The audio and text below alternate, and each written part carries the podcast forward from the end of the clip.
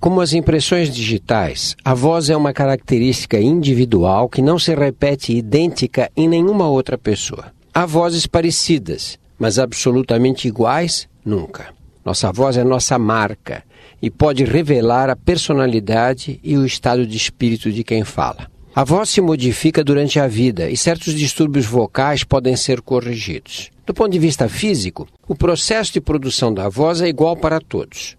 Respiramos, o ar vai para os pulmões e na volta encontra as cordas vocais que vibram com sua passagem e produzem um som.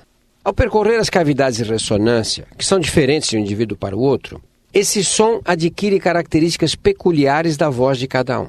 Outras áreas do corpo, faringe, boca, língua, dentes e o nariz, estão envolvidas no processo de emissão da voz.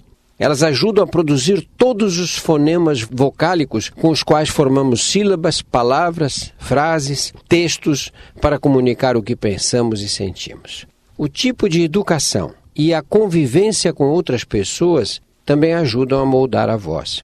Por isso é comum encontrar vozes parecidas dentro da mesma família. Neste caso, estão associados fatores genéticos e ambientais.